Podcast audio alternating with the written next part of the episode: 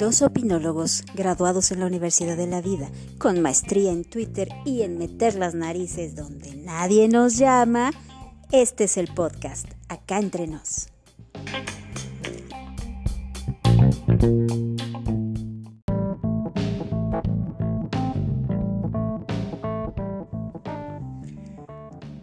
Tu reino de maldad y destrucción durado demasiado. Pero ya no más, ni un día más. Hasta aquí llegaste. Prepárate a ser destruido por el poder del hechicero. ¡Ey, ey, ey! Solo soy yo, tranquilo, quítate esas gafas. Ah, perdón, no veía nada. ¿Hasta dónde llegaremos con eso de la realidad virtual? ¿Oíste lo de Zuckerberg? Pues mira, aquí entre nos estaba leyendo que como se supone que Facebook ya no es la máxima red social y la, la plataforma más popular de, del Internet, pues está dando lo que sería el siguiente paso lógico. Crear un universo virtual completamente envolvente. El metaverso me parece que quiere ponerle. Y bueno, suena atractivo hasta cierto punto, porque en teoría pues tendrías la oportunidad de hacer lo que se te antoje, incluso cosas que están fuera de la ley. Ready Player One se llamaba. sí, me parece que algo parecido. Pero bueno, sin duda alguna sería un avance, entre comillas, en el mundo virtual, en las, eh, las, tecnologías que tienen que ver con todas las redes, con el Internet propiamente, pero creo que para el ser humano sería un golpe muy duro en cuestión de relaciones humanas. Efectivamente. Si hablamos de avance tecnológico, sí, es un avance tecnológico gigantesco. Pero si con las plataformas y redes sociales como existen actualmente, muchísima gente está enganchada, imagínate un ambiente que te permite satisfacer tus deseos más profundos, más íntimos. La gente no va a volver a salir de su casa. Sin duda, porque bueno, puedes hacer todas las actividades en un mismo lugar y todo lo que realmente hubieras querido hacer en tu vida normal, pero que no has podido. Por ejemplo, podría ser cocinero en la mañana, dentista en la tarde, maestro por la noche, superhéroe al, en las madrugadas, etc. Exactamente, y eso significa que no volveríamos a tener relación con las personas, al menos frente a frente. Sí, es correcto. Y bueno, al final del día creo que vamos para allá. Pero yo quería ir a un paso mucho más tranquilo. Zuckerberg nos quiere llevar corriendo.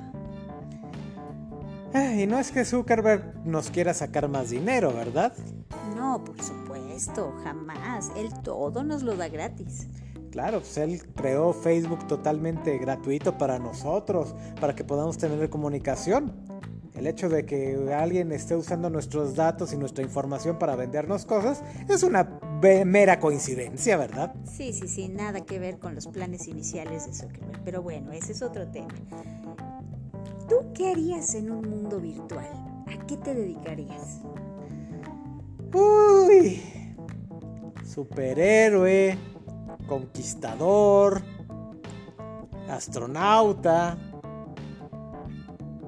inclusive crea, eh, cre, este, crear mis propias películas.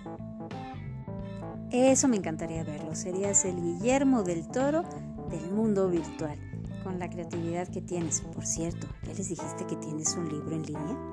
Seikan y el Imperio del Dragón, búsquenlo en Wattpad. Bien por el comercial. Ok, continuamos.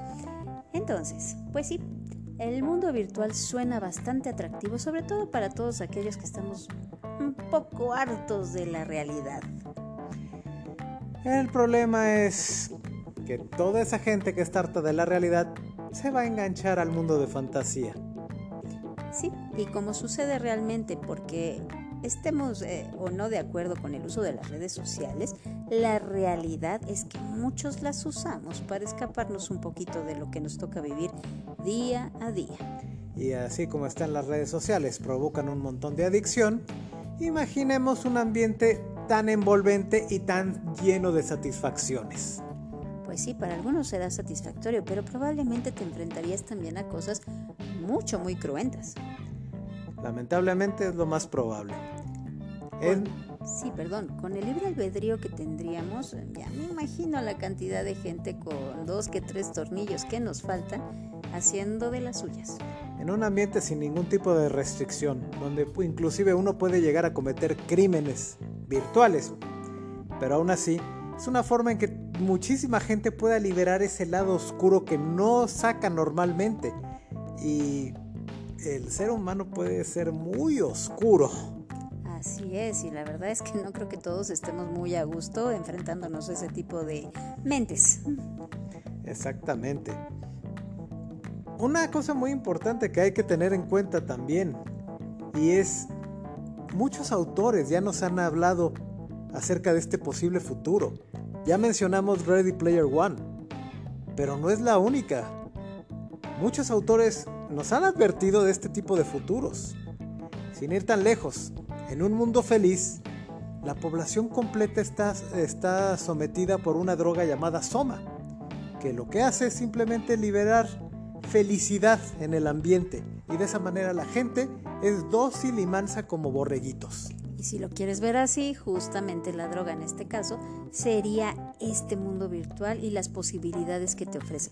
¿Cómo lo hace realmente, cómo lo hacen en la actualidad las redes sociales? Las redes sociales funcionan justamente liberando ciertas sustancias en el cerebro, como es la dopamina, que te hace esa sensación de, ah, sí, recibí una recompensa, estoy satisfecho, quiero continuar. Y nuevamente volviendo al ambiente de este mundo virtual, las recompensas serían todavía superiores. Porque ya no sería simplemente un recibir un like por un comentario que hice o un comentario amable. Sería realizar algún deseo secreto que siempre he tenido. Acabar con alguna frustración que me ha servido toda la vida. Sería la satisfacción del deseo cumplido. Ay, se me fue la voz. Lo siento amigos, pequeña falla técnica. y sí, Así es.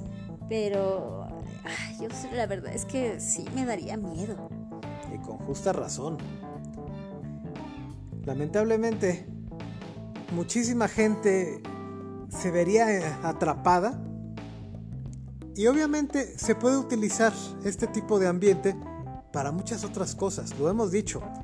El ingenio humano es increíblemente grande para lo bueno y para lo malo. Sí, sí, de por sí en el mundo real, cuántas estafas, cuánta gente se ha dejado envolver y ha caído en las garras de redes de tratas y muchas otras cosas que han sucedido con el simple uso de redes así como están actualmente.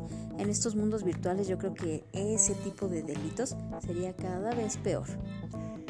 Si nos retomamos al ejemplo más a la mano que tenemos, Second Life que no es un ambiente virtual, pero básicamente eh, es la misma función, es crear un avatar en un mundo ficticio. Y se llegó al grado de que la gente vendía terrenos virtuales, pero con dinero real. Así es, y seguramente se van a dar ese tipo de casos o todavía cosas peores, también por el uso de criptomonedas porque seguramente van a querer hacer eh, uso de ese tipo de divisas, de ese tipo de, de... moneda. Pues sí, a ese tipo de monedas dentro de este mundo virtual. Y no olvidemos que nos faltarán las empresas que lo utilicen como plataforma para vender más cosas e, e introducirse en la mente de las personas para venderles algo políticos que obviamente lo van a utilizar para tratar de convencernos de sus propagandas, de sus métodos de gobierno. Redes criminales que van a utilizarlos para enganchar a más gente. Y hackers.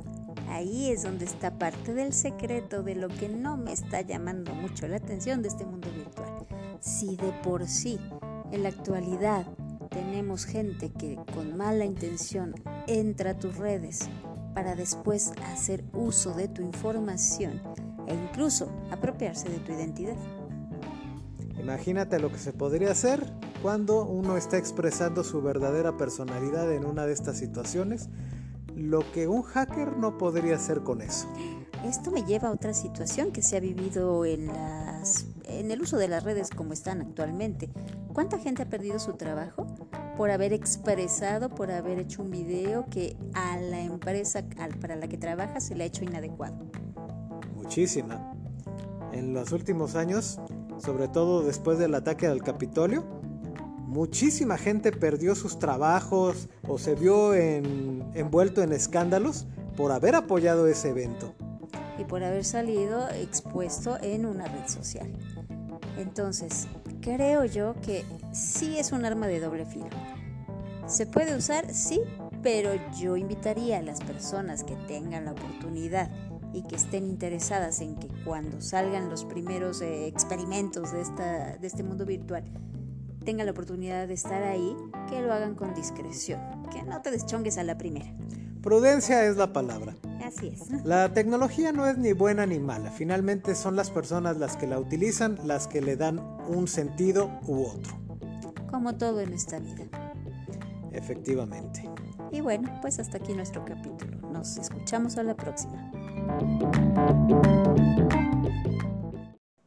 Esto fue Acá entre nos.